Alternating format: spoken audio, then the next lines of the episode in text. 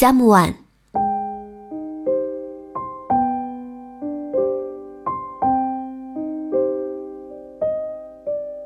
有些朋友适合锦上添花，不适合雪中送炭。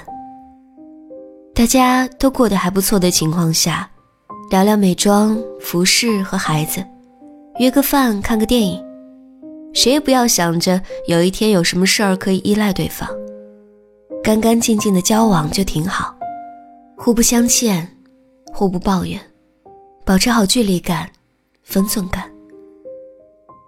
有些朋友是那种雪中送炭的人，在你人生的关键时刻，不需要讲，也会主动伸出援手。在你孤立无援的时候，你总能第一个想到他。见不见面无所谓，多久见一次也无所谓。总之，你安心的知道，他就在那里，你一回头就能看见。所以，也不要要求锦上添花的朋友变成雪中送炭的朋友，也不要认为自己成为那个雪中送炭的朋友，对方就能从锦上添花变成雪中送炭的。